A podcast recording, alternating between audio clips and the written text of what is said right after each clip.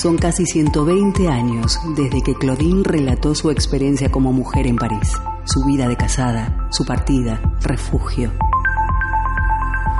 Hoy Claudine camina por las calles de Bilbao, respira, siente, se emociona y observa qué ha sucedido con las mujeres contemporáneas, sus luchas, reivindicaciones, derechos y su sexualidad. Hoy Claudine llega a Bilbao. Arrachaldeón, camaradas, bienvenidas una tarde más a Claudine en Bilbao, tu programa de radio feminista. Yo soy Colette Hugo, amigas, y estaré acompañándote cada tarde de martes y de jueves de 16 horas a 17. Nuestra misión en estos encuentros radiales semanales es posibilitar el diálogo comunitario con el fin de construir un relato colectivo, uno de los muchos que puede haber, sobre el movimiento feminista en Bilbao.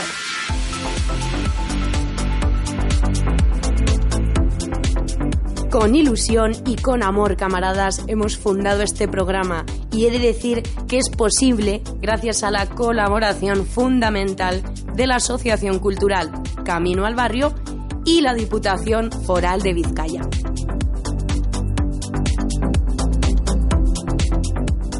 Escúchanos en nuestra página web, ya sabes cuál es, www.candelaradio.fm, camarada. O también en la aplicación iVoox. Ya lo sabes, te damos todas las posibilidades para ser parte de la revolución feminista.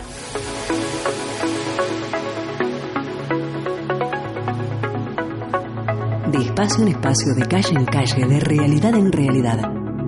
Claudine se sensibiliza con las mujeres de hoy, toma nota, todo lo escribe en su diario. Hoy abrimos una de las páginas de estas memorias para hablar de... La supervivencia de los pueblos indígenas se debe, en gran parte, a la lucha anónima y tenaz, hay que decirlo, de mujeres indígenas, ya que ellas desempeñan un papel fundamental en la lucha contra la pobreza, contra el hambre, contra la exclusión social y también la exclusión étnico-cultural. Las mujeres indígenas han sido víctimas de discriminación durante siglos y esto se magnifica, así es, ya lo sabéis, por el hecho de ser mujeres, por ser indígenas y en su gran mayoría ser mujeres pobres. Hoy, en nuestro apartado histórico, queremos de alguna forma homenajear a todas aquellas mujeres indígenas que se esfuerzan día a día por sacar adelante a sus familias, por ser las portadoras de ese conocimiento tradicional de sus pueblos, por seguir desarrollando sus facultades de liderazgo y por sus incansables luchas sobre las reivindicaciones de los derechos fundamentales de los pueblos indígenas. Hoy escuchamos la vida de Bartolina Sisa, una heroína indígena del pueblo aymara que participó y que lideró el levantamiento contra la explotación colonialista de los españoles en el siglo XVIII.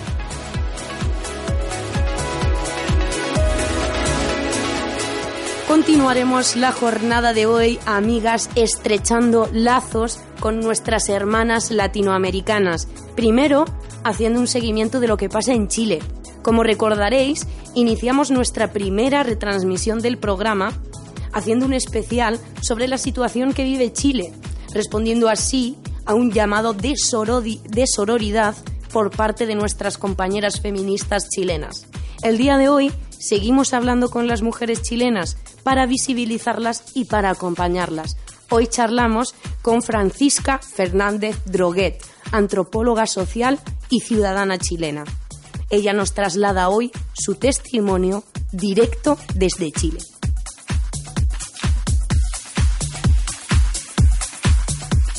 Después de Chile, amigas, pasamos a Bolivia y, como os digo, con el objeto de conocer a nuestras hermanas, de reconocer sus luchas y de acompañarlas en sus reivindicaciones. Siendo así, hoy hablamos con Adriana Guzmán. Ella es feminista comunitaria y miembro del pueblo Aymara en Bolivia. Ella también es parte o hace parte de todos estos movimientos sociales que hoy se manifiestan en Bolivia contra el golpe de Estado perpetrado al gobierno de Evo Morales. No se pierdan, amigas, el programa del día de hoy, compañeras, no se olviden. Hoy seguimos escribiendo relatos de sororidad, escuchando todas las voces. No se lo pierdan. Las mujeres somos la mitad de cada pueblo.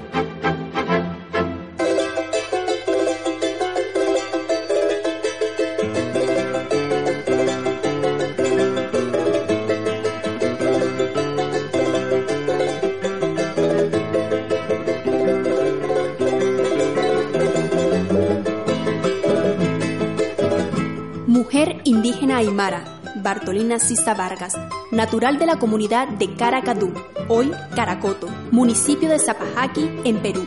En su juventud se dedicó al comercio de la hoja de coca y de los tejidos nativos.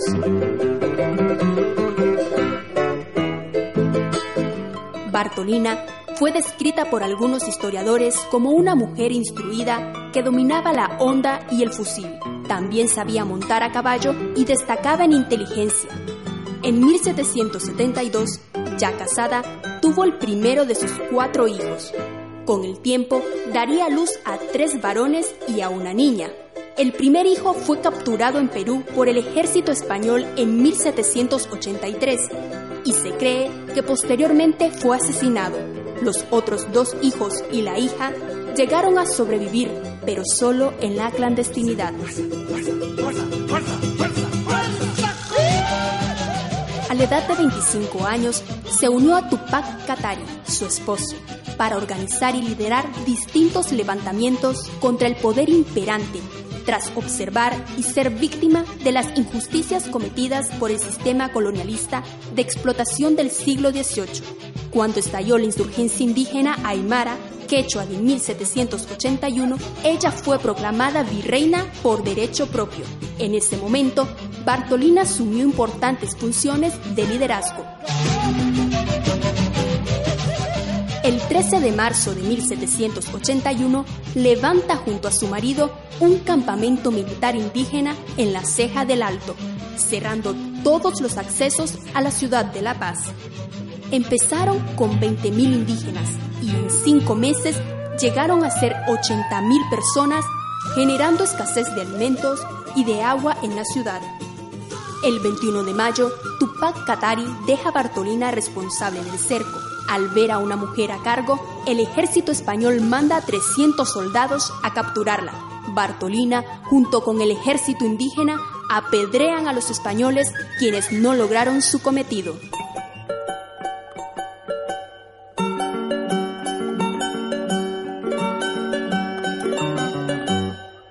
Tras 109 días de cerco, los españoles reciben ayuda. Esto logra que Tupac Katari repliegue al ejército que fue abatido por las fuerzas españolas y por las alianzas que se establecieron con líderes indígenas contrarios a Tupac Katari.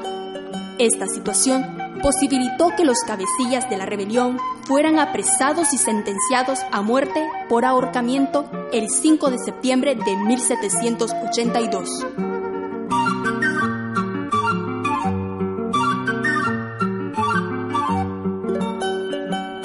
Así pues, a los 32 años, Bartolina fue apresada y arrastrada por un caballo amarrada de los pies, y posteriormente fue descuartizada. Clavaron su cabeza y sus extremidades en diferentes lugares donde ella participó en la resistencia, para de esta forma amedrentar a los indígenas.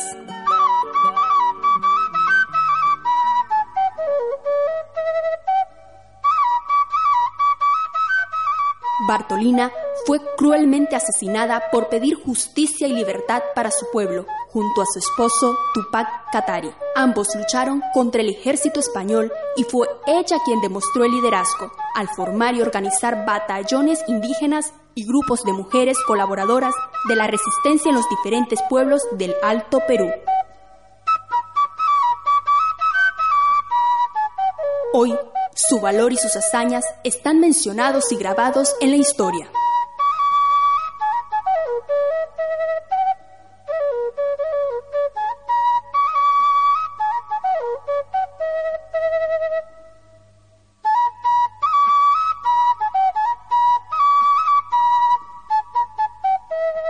Escuchábamos la historia de Bartolina Sisa, toda una heroína que merece nuestro reconocimiento histórico sin lugar a dudas. Ahora escucha nuestra siguiente propuesta musical. A mí me encanta esta canción. Se llama Muérdeles y es del grupo La Raíz.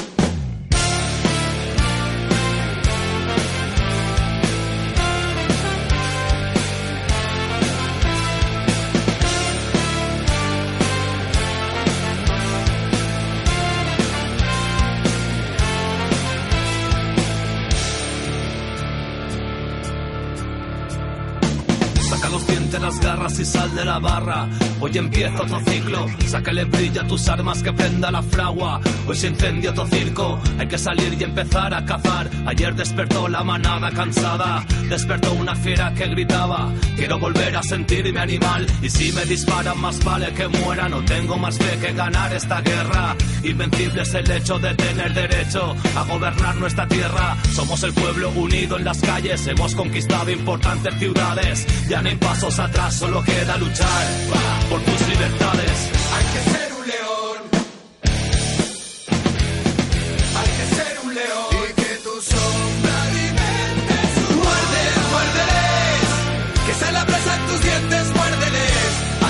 Lujos y su yugular. Nota su sangre caliente.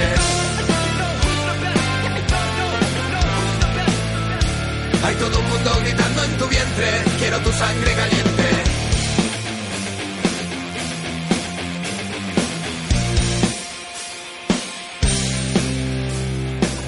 una mecha encendida, una chispa de vida ilumina avenidas, rodeando el Congreso, apoyando a los presos, rugiendo estos versos. Somos como las bestias, rompiendo el asfalto con nuestras cadenas, elefantes con hambre que nunca domaron en esta puta selva. Somos cultura y trabajo en equipo, solidaridad ante cada juicio.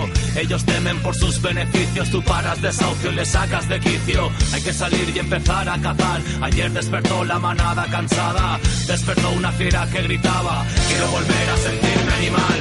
Hay que ser un león.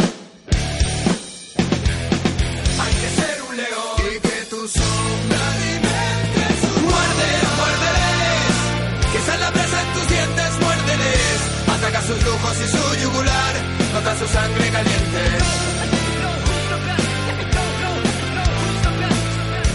Hay todo un mundo gritando en tu vientre, quiero tu sangre caliente.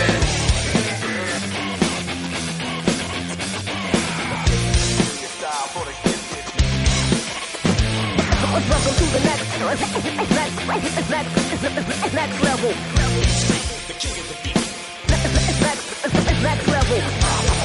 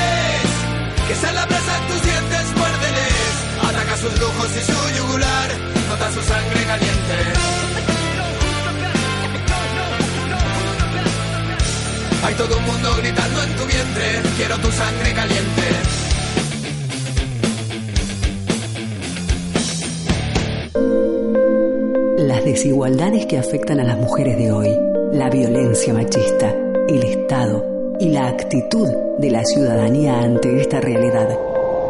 Claudine suspira, reflexiona, dice...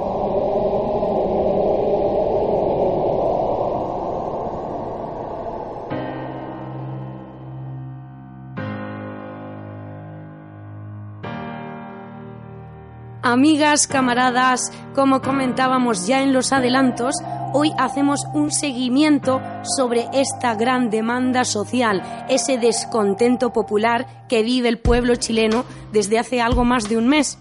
Recordamos que las multitudinarias manifestaciones se iniciaron el pasado 18 de octubre, cuando se pasó de protestar por la subida del precio del pasaje de metro a condenar al gobierno por su gestión corrupta y por el desigual modelo económico neoliberal que los ampara. Hay que decir que es un modelo económico heredado de la dictadura de Augusto Pinochet. Para seguir conociendo cómo evoluciona la, la, situación en el país andino, hoy contactamos con nuestra amiga y compañera Francisca Fernández Droguet, antropóloga social, coordina, eh, parte de la coordinadora feminista 8 de marzo, también es parte del movimiento por el agua y los territorios y ciudadana chilena que nos cuenta cómo está viviendo todo este proceso de reivindicación social y también de represión. Saludamos con mucho cariño a nuestra compañera Francisca. Bienvenida, amiga. Muchas gracias por dar este espacio tan importante que es situar nuestra reflexión de lo que estamos viviendo hoy. Así que muy agradecida. Agradecidos nosotros por escucharte. Compañera, la última vez que estuvimos hablando sobre la situación de Chile, comentábamos que una de las demandas sociales del pueblo chileno es que se genere una nueva constitución para el país, ya que recordemos, Chile aún conserva una constitución heredada de la dictadura. Sabemos que el gobierno de Chile ya sin poder hacer oídos sordos al clamor popular, la semana pasada propuso unas medidas para lo que ellos denominan la justicia y la paz. Compañera, ¿podrías comentarnos en qué consisten estas medidas que propuso el gobierno de Sebastián Piñera la semana pasada? Mira, qué importante lo que tú dices, porque justamente es uno de los temas que hoy los movimientos sociales nos seguimos movilizando, y las feministas por sobre todo, además. El problema es un acuerdo que primero se gesta de partidos tanto de derecha del gobierno como partidos de la oposición, donde hay izquierda más bien institucional, no sé si llamarle ni siquiera izquierda, y dos partidos del Frente Amplio. Y el acuerdo parte con un primer punto, que es señalar el llamado al restablecimiento del orden social, y después de esto, al orden público, y después de esto señala la posibilidad de generar un plebiscito en abril del 2020 respecto a si crear una convención mixta de 50% parlamentario y 50% ciudadana y ciudadano para votar por la creación de una nueva constitución o si iba a generar una convención constitucional en que fueran elegidas y elegidos los y las constituyentes para ser la ciudadanía la que elija crear este cuerpo normativo. A ver, suena atractivo y suena interesante, pero nosotras fuimos absolutamente críticas al proceso. Primero, se dio absolutamente dentro de la lógica de cuatro paredes, encerrados. Ninguna persona vinculada a lo que ha sido la revuelta de estos días, ni menos movimientos sociales, fuimos partícipes de esa reflexión. Dos, se generó una negociación en que primó la idea de un acuerdo de paz, siendo que para nosotros y nosotros lo fundamental hoy es exigir la verdad y justicia respecto a la violación de los derechos humanos que han acontecido desde el 18 de octubre. Hasta el momento vamos casi en 5.000 detenciones, vamos casi en una treintena de personas que han perdido sus ojos, vamos en más de cuenta casos de violencia política sexual, establecida desde tocaciones hasta violaciones. Vamos con casos de tortura, decimos que el tema de los ojos mutilaciones. Entonces nos parece una burla que este acuerdo zanje un elemento del orden público y la paz y no lo necesario. Asumir la verdad y la justicia respecto a estos crímenes de lesa humanidad. Y por otra parte también nos parece muy complejo el que no se haya respetado el término, el concepto que nosotras y nosotros estábamos señalando. Nosotras queremos asamblea constituyente, con ciertas características, plurinacional, feminista, comunitaria, popular, y la idea de la Convención Constitucional no da cabida a esta construcción que pensamos desde el ámbito horizontal.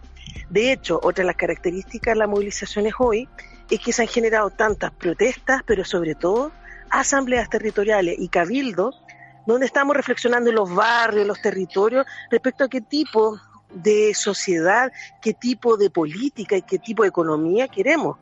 Entonces, si bien pareciese un elemento atractivo a decidir, sentimos que justamente es un retroceso respecto a que no hay un reconocimiento. Recordamos a todas las personas que nos están escuchando que Francisca nos habla en directo desde Chile. Compañera, desde aquí hemos podido ver eh, que la represión y la violencia de las Fuerzas Armadas de Chile han sido las propias de una dictadura. De hecho, a pesar del llamado acuerdo de paz que se propone, que propone el gobierno de Sebastián Piñera, hemos de decir que la violencia y la, la brutalidad extrema ha continuado. De hecho, el mismo viernes 15 de noviembre que se anunció este supuesto acuerdo de paz por parte del gobierno, dos personas fueron muertas debido a la represión policial. No sé si nos puedes hablar de estos dos casos. Sí, mira, yo creo que también es importante señalar que la precariedad y la violencia son parte estructural del modelo liberal en Chile. O sea, y sobre todo, por ejemplo, quienes más han vivido esta situación de violencia estructural ha sido el pueblo mapuche en el sur de Chile. Y en este aspecto, lo que vimos en un primer inicio fue la aplicación de una ley, el estado de emergencia, una medida administrativa que era propia de la dictadura civil-militar, que era justamente la reducción del encuentro en el espacio público y que posibilitó los toques de queda a la noche algunas noches eran las 8, 9, 10 de la noche, a partir de eso salía la fuerte represión y más de una veintena de personas fallecieron asesinadas en ese marco. Después de ello, si bien la represión siguió a mano exclusivamente de Carabineros de Chile y la PDI, que es la policía, podríamos decir, civil, eh, los casos de violencia, tortura se mantuvieron y sobre todo las mutilaciones, la pérdida de ojos. Tenemos uno de los estándares más altos en la historia, de, o sea, planetario respecto a la cantidad de días y la cantidad de pérdida de ojos. Vuelvo a insistir, ya vamos a ir hace un número de 300 personas que han perdido, uno de sus ojos en el caso de un estudiante de la Universidad Academia Muñoz Cristiano perdió ambos ojos, producto del lanzamiento de perdigones, balines, que además, ojo, salió un estudio pericial de estas balas que supuestamente eran de goma y se dieron cuenta que la estructura era de acero. Balas, literalmente. Entonces, ¿qué sucedió? El 15 de noviembre, como tú bien dices, se zanja una situación de acuerdo supuesto de paz y nos seguimos movilizando en uno de los íconos de la ciudad de Santiago, llamada la Plaza de la Dignidad. En este estaba Abel, un joven veinteañero de la comuna de Maipú, universitario protestando la cantidad de gases lacrimógenas, gas pimienta y bombas de humo, o sea, literalmente todo eso nos lanza mientras protestamos, hizo que él generara un paro cardíaco. Y en el momento que lo atienden, porque se generan equipos de salud que están apoyando en las esquinas de las calles, cuando lo van a atender, la policía nuevamente genera una represión que impidió que la ambulancia llegara y en ese entonces el joven muere. Entonces estamos acá hablando de una política sistemática de anular la movilización social a costa de la represión de los pueblos que nos encontramos movilizados. Sabemos que el pueblo exige, además de una nueva constitución, la salida del gobierno de Sebastián Piñera. Sabemos que su nivel de popularidad entre la población chilena, si mal no estoy diciendo, está al 9%. Compañera, ¿se vislumbra su partida por fin como demanda del pueblo chileno o no? Mira, qué interesante tu pregunta, porque justamente la dictadura de 1980, de la dictadura civil-militar de Pinochet, generó unas, un tipo de constitución que imposibilita la destitución de la presidencia. O sea, es loquísimo porque estamos luchando por una asamblea constituyente, por una nueva constitución, pero al mismo tiempo nos parece importante iniciar un proceso destituyente, sacar a Piñera, sacar a la derecha. Ojo, eso no implica que creemos que acá hay un problema estructural que también tienen que asumir los anteriores gobiernos que nunca hicieron un cambio sustancial. Entonces ahora hay todo un análisis desde diversos constitucionalistas de ver qué hacer. Eso no implica que para nosotros y nosotros hoy la principal demanda es fuera Piñera. Entonces, por ejemplo, la constitución actual permite que Piñera renuncie por estado problemas psicológicos graves o de salud. Entonces estamos en una encrucijada de ver qué vamos a hacer, pero entendemos que necesitamos una justicia eh, restaurativa, de un, podríamos decir, de una armonía restaurativa, de una justicia social, en que se ha convertido en un ícono la necesidad que se vaya Piñera de este gobierno. Entonces estamos eh, podríamos decir en términos tanto jurídicos como políticos, en condiciones bastante complejas de ver cómo llevar a cabo esto. Sin embargo, debo insistir, seguimos absolutamente movilizadas, movilizados. Por ejemplo, hoy estamos en medio de paros nacionales. Los estudiantes se han tomado, ocupado liceos, colegios, hay distintas manifestaciones que se están realizando. Entonces seguimos al pie de lucha, absolutamente en este proceso histórico que, permíteme decirte, no solo afecta a Chile, está afectando a la historia entera de la humanidad. Todos los pueblos estamos por detrás, esperando a ver qué va a pasar con vuestra demanda, con la que se identifican cientos de pueblos a lo largo de todo el globo. Compañera, en todo este proceso que se está viviendo en nuestro país, quiero preguntarte, ¿cuál es el papel que están tomando las mujeres, las jóvenes, las mujeres todas? Mira qué importante.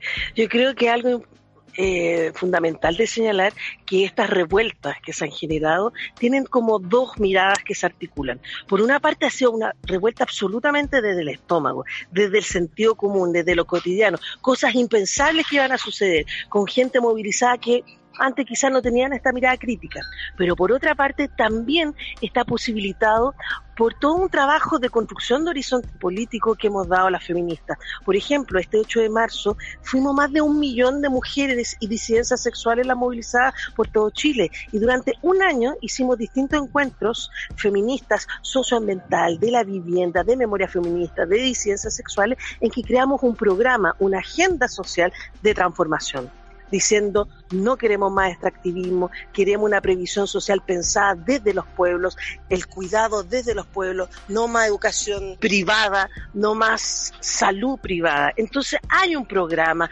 hay una apuesta en que las feministas estamos diciendo acá, no queremos nunca más estar en segunda o en última línea, queremos estar en un espacio en que justamente se visibilice que nuestras demandas son históricas y que las demandas feministas son una lucha transversal, no sectorial. Muy bien dicho, compañera, es transversal, no sectorial. Otra pregunta, compañera. Hemos visto que los medios de comunicación han sido muy criticados por el pueblo chileno, tanto por no trasladar el verdadero mensaje de lo que está ocurriendo, tanto por los montajes que se han generado por parte de los medios de comunicación oficiales del país. Compañera, ¿qué papel están jugando ahora mismo, después de toda la crítica que ha habido, de que les han pillado haciendo, haciendo montajes? ¿Qué papel está tomando los medios de comunicación chilenos oficiales ante esta realidad para comunicar a su pueblo y hay que decir al mundo entero. Mira, hemos hecho una interpelación que obviamente de cierta forma se ha escuchado. Entonces hay una complejidad. Tengo la sensación que estamos en una etapa en que si bien se visibilizan algunos hechos siempre en desmedro y siempre en condiciones jerárquicas. Por darte un ejemplo, una gran movilización, tuvimos una movilización de más de un millón de personas en la Plaza de la Dignidad, pleno centro, cinco minutos y 45 minutos de cobertura de la agresión que sufrieron carabineros de Chile, de los supuestos saqueos, o sea, hay una desproporcionalidad que es imperante que cuenta de un elemento estructural. Por otra parte, un conjunto de periodistas asociados denunciaron que las líneas editoriales de los principales canales de televisión indicaron ciertas medidas que, por ejemplo, era la no cobertura de estas movilizaciones o de personas que tuvieran más una mirada crítica respecto al proceso actual. Entonces vemos que acá hay un rol de tergiversación de parte de los medios de comunicación que es muy importante y que además también ha tenido rebote a nivel internacional. No hay tanta cobertura a nivel internacional, no se conoce mucho y es por eso que ha sido tan importante los medios alternativos como un espacio real de difusión y de debate. Para finalizar, compañera, quiero preguntarte, ¿en qué punto se encuentra ahora el pueblo chileno respecto a sus reivindicaciones? Yo diría que estamos en los dos niveles, seguir profundizando. Uno, el debate. O sea, cada vez más se están generando mesas de trabajo, asambleas y distintos espacios comunitarios para pensarnos una asamblea constituyente. ¿Cuáles son los mecanismos de elección de las y los constituyentes? ¿Cuáles serían los principios? cuáles son los plazos. Entonces estamos haciendo un ejercicio de reflexión que me parece interesantísimo y no te imaginas, centenares de cabildos, asambleas, grupos de trabajo por todos los territorios. O sea, ahí hay un, importante elemento. Bajo esa característica hay un trabajo de sistematización respecto de esas demandas y principios para colocarlo a la palestra, que se conozcan. Pero sobre todo, y algo muy relevante, en ningún momento hemos dejado la calle. Las protestas, las barricadas, los cortes de calle, las tomas del liceo, eh, las movilizaciones sectoriales, funcionarios, funcionarias públicas, estudiantes, no han cesado. Y yo creo que es muy importante, porque la apuesta del acuerdo de paz fue justamente que nos desmovilizáramos y no ha sucedido eso. Así que por eso yo creo que estos dos elementos, la reflexión y nuestra capacidad de movilización, hoy siguen siendo esenciales y siguen estando en el espacio de lo público. Francisca, compañera, muchas gracias por estar con nosotras hoy aquí en Clodín, en Bilbao. Te brindamos un fuerte abrazo de tus compañeras que desde Bilbao apoyan y celebran vuestra lucha. Gracias, Francisca. Muchas gracias. Y arriba las que luchan. Efectivamente, arriba las que luchan. Amigas, no se despeguen de la emisión porque seguimos escribiendo el relato comunitario de una comunidad que es global, aquí en Clodín, en Bilbao. Sigue con nosotras y disfruta de nuestra siguiente propuesta musical. Ella es Evelyn Cornejo y su tema se titula La huelga. Disfrútenlo.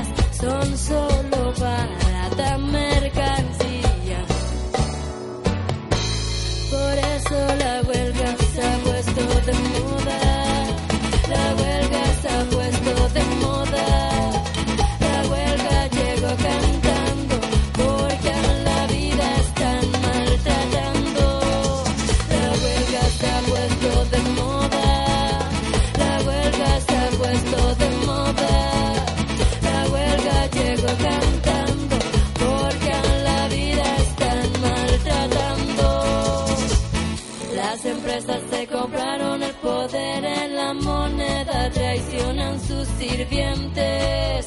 Las empresas se compraron el poder en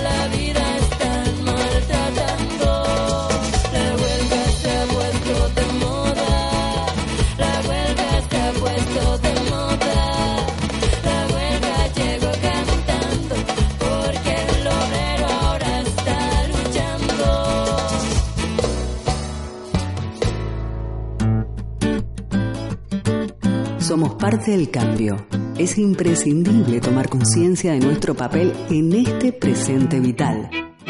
Debatir, hablar, no estar de acuerdo. Hoy Claudine dialoga con...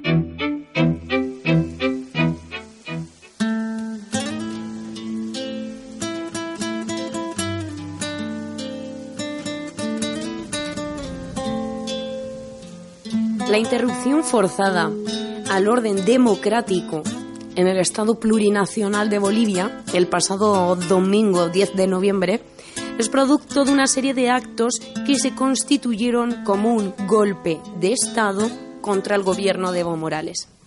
Rafael Martínez es un catedrático de la Universidad de, de la Universidad de Barcelona.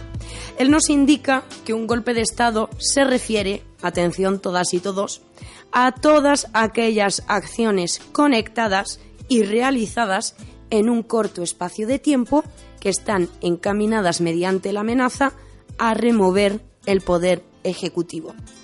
Este proceso es promovido por parte de un pequeño grupo que tiene una alta capacidad de disuasión y que no dudará en utilizar cauces ilegales para su cometido. Lo irónico es que todo este actuar, luego que se trata de justificar, arguyendo a la defensa de unos intereses que verdaderamente son propios de esta pequeña, de esta pequeña élite, pero se revisten falazmente de ideales colectivos. Este concepto cabe de lleno en la situación de Bolivia. La oposición, acompañada de algunos movimientos elitistas y las fuerzas policiales y armadas, llevaron a cabo una serie de actos de violencia e incitación durante las últimas semanas que propiciaron la renuncia forzada de Evo Morales. Para hablar de esta realidad, hoy conectamos con Adriana Guzmán, feminista comunitaria y miembro del pueblo Aymara, uno de los pueblos originarios del territorio boliviano. Ella también es parte de los movimientos sociales que se manifiestan hoy en Bolivia contra el golpe de Estado perpetrado al gobierno de Evo Morales. Bienvenida Adriana, gracias por estar aquí. Aski Uruquipana, un saludo Puyaca, hasta esos territorios. Un saludo también de convocatoria a acompañar esta resistencia que hacemos frente al golpe. Adriana, para empezar y para entender la realidad del pueblo boliviano, cuéntanos cómo y por qué surge el golpe de Estado en Bolivia. Bueno, este, mm, las movilizaciones empezaron después del 20 de octubre, después de las elecciones.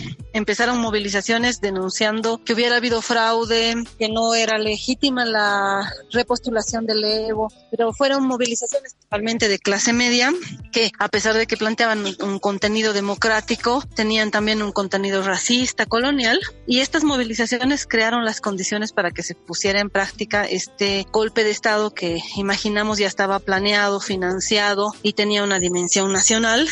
Y ahí empieza una campaña del terror, empiezan a generar este terror en, en, la población, hablando de, eh, de ataques eh, que hicieron con un grupo armado. La primera parte del golpe es con un grupo armado civil como paramilitares, digamos, ¿no? Armados con cascos, con motos, etcétera y generan así mucha violencia, muertes ya, y bueno, eso se va desencadenando hasta, hasta que los militares realmente se suman a este golpe, se evidencia ya que es un golpe de Estado, obligan a que renuncie el Evo, empiezan a perseguir a las organizaciones y dirigentes sociales, toman los medios de comunicación, destruyen muchos medios de comunicación indígenas sobre todo, las radios eh, comunitarias cortan la señal, y bueno, así se consolida un golpe que termina en eh, que Janine Áñez asume como presidenta de facto, ¿no? Una vez que ya asume las represiones más terribles, tenemos la masacre de Sencata, tenemos la masacre de Sacaba, este, hasta el momento oficialmente 33 compañeros que han sido asesinados, este, 15 cuerpos desaparecidos,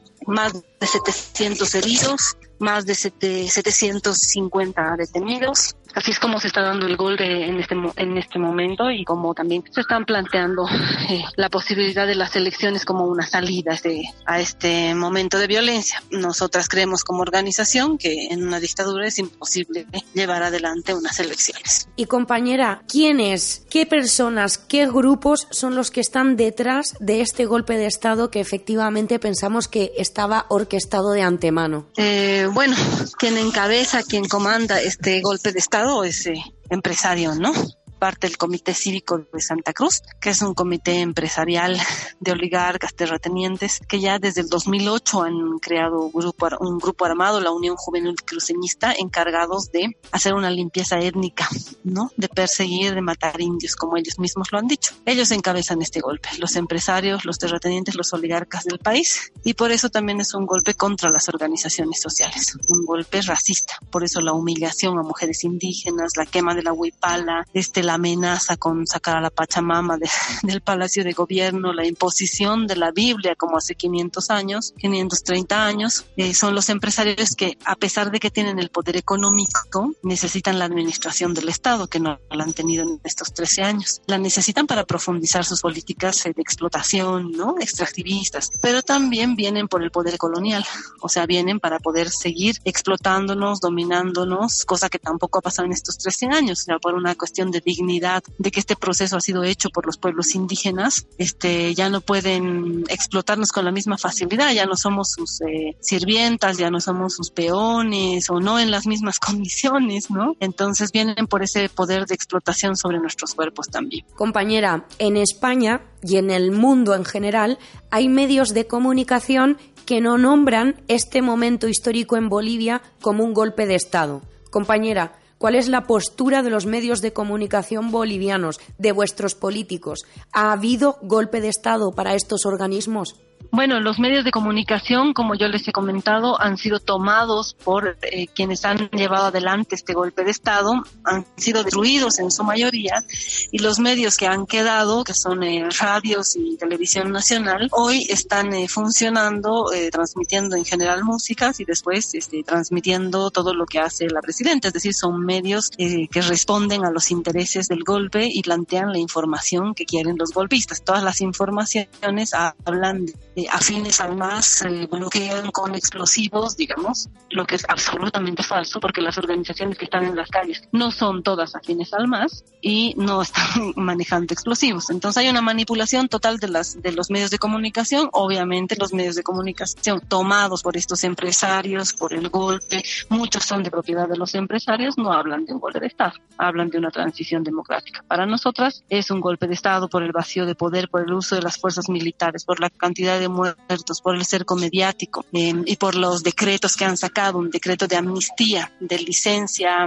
de, impunidad para matar para militares y policías, ¿no? O sea, no van a ser procesados si disparan y matan. Los 33 muertos que tenemos nunca tendrán justicia si ese decreto se mantiene. Y compañera, ¿cuál es la situación en este momento mientras Evo ya está fuera de Bolivia? Bueno, eh, para nosotros es importante que esté fuera de Bolivia porque este golpe también iba a atentar seguramente contra su vida o contra su integridad, ¿no? Contra su, contra su posibilidad de, seguir siendo un dirigente sindical, etcétera, ¿no? Él estaba ya amenazado y además ahora está procesado. Tiene un juicio por sedición y por terrorismo. Entonces, eh, está bien que esté en México, está bien que esté donde esté, que esté a buen recaudo, porque si está en Bolivia, mínimamente lo meterán a la cárcel, ¿no? no necesitamos compañeros mártires, necesitamos compañeros en la lucha.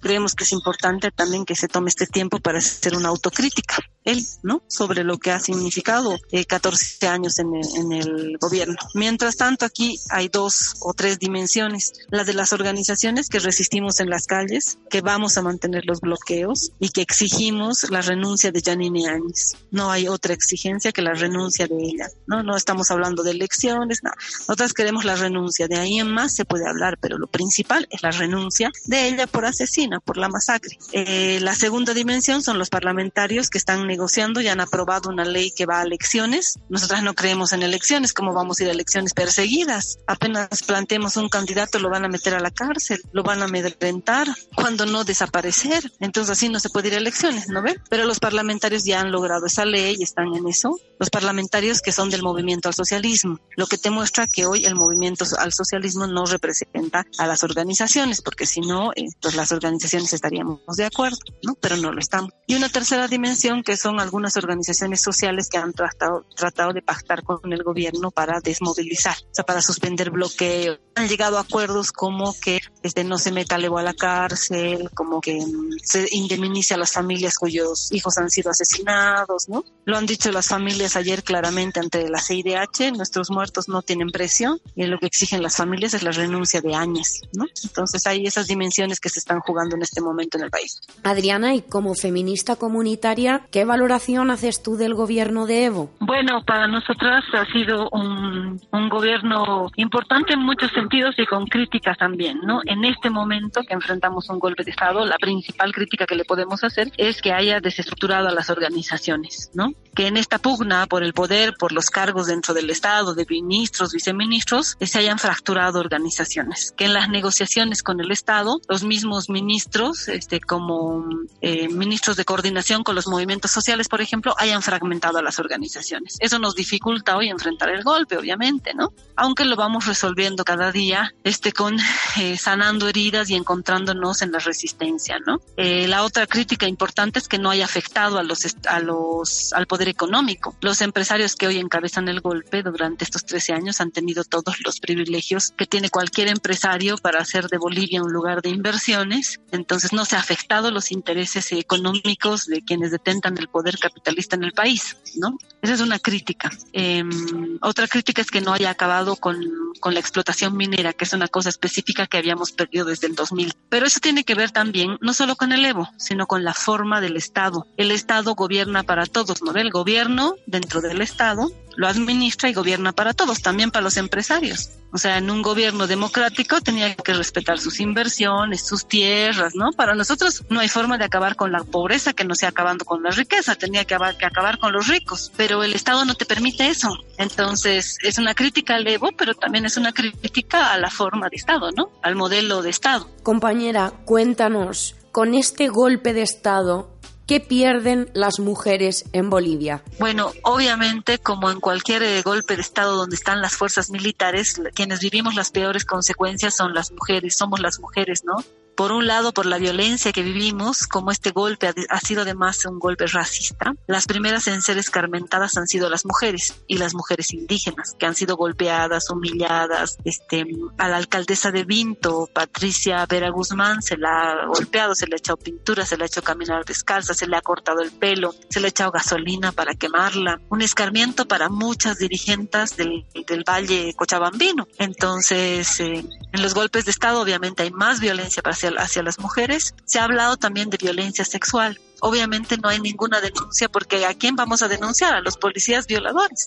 Ahí vamos a ir a dejar nuestra denuncia. Entonces, eh, eh, esas eh, no existen las denuncias, pero se ha hablado de, de, violencia sexual que han cometido los mismos policías o los mismos grupos armados del golpe. Y finalmente, si este gobierno de facto se mantiene y si llama elecciones y obviamente gana, porque eso van a hacer, van a generar las condiciones para ganar, quienes más afectadas seremos seremos nosotras. Ellos han impuesto la Biblia, entonces la discusión que hemos hecho sobre la despenalización del aborto seguro que no se volverá a tocar. Ellos como católicos, cristianos y evangélicos creen que el hombre es la cabeza de la familia y que la mujer tiene que aguantar la violencia, ¿no? Entonces, eh, seguramente la lucha contra la violencia retrocederá, se justificará mucho más, habrá mayor impunidad y finalmente el libre tránsito, pues, ¿no?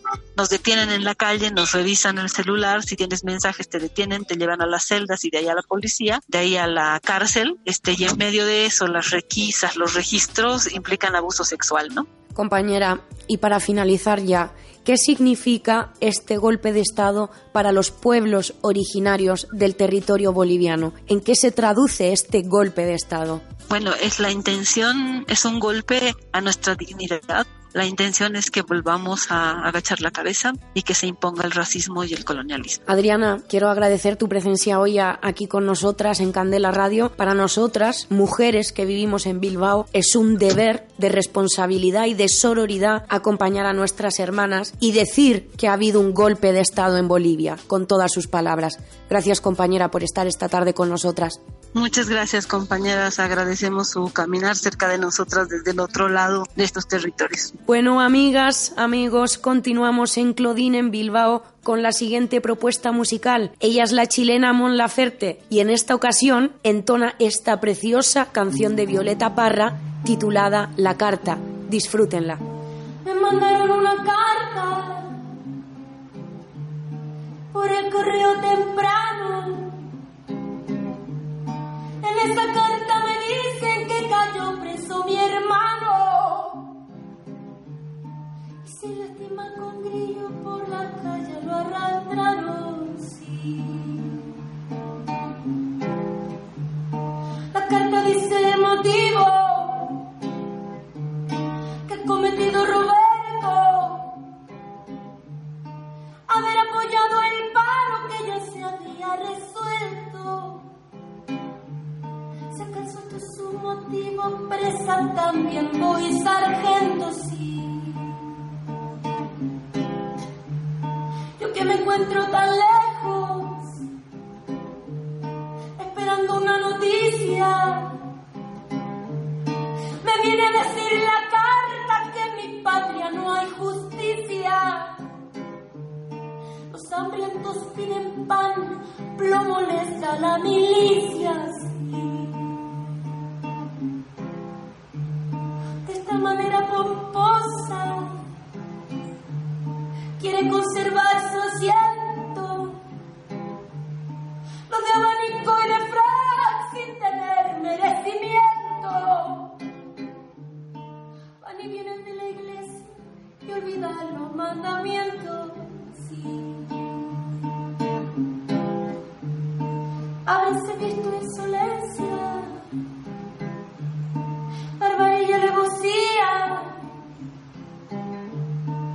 presentar el trabuco y matar a sangre fría. A quien defensa no tiene cola, dos manos vacías. Sí.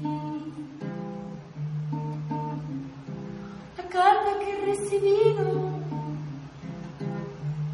me pide contestación. Yo pido que se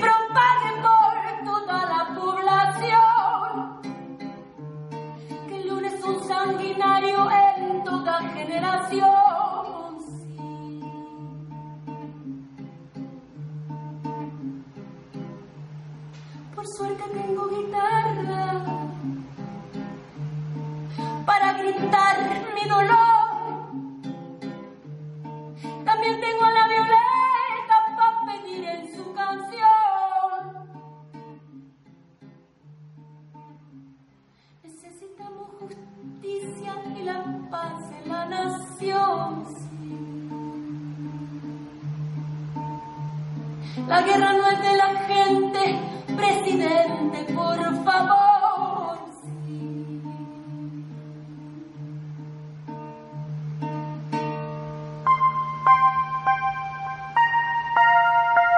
Silencio nos mata.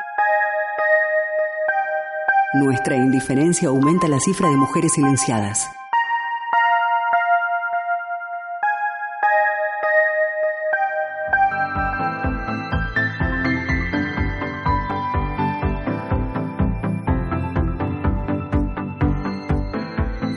Amigas, terminamos por el día de hoy el relato que nos tocaba.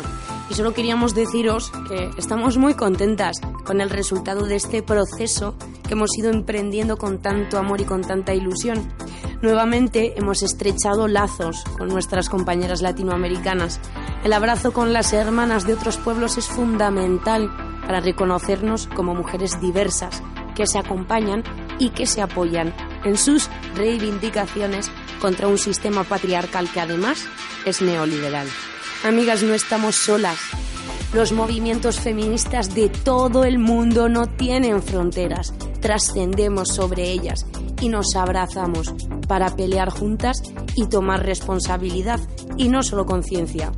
Desde el feminismo occidental es importante hacerlo sobre la situación de nuestras hermanas. Sigan escuchando el programa, amigas, y escribamos entre todas la realidad de nuestra historia. Un abrazo, amigas. Gracias por estar ahí. Andado el camino, hechas las reflexiones, escritas en su diario. Claudine levanta la mirada, observa, siente, respira y se adentra nuevamente en las calles de la ciudad. ¿Qué nueva realidad le deparará Bilbao a Claudine?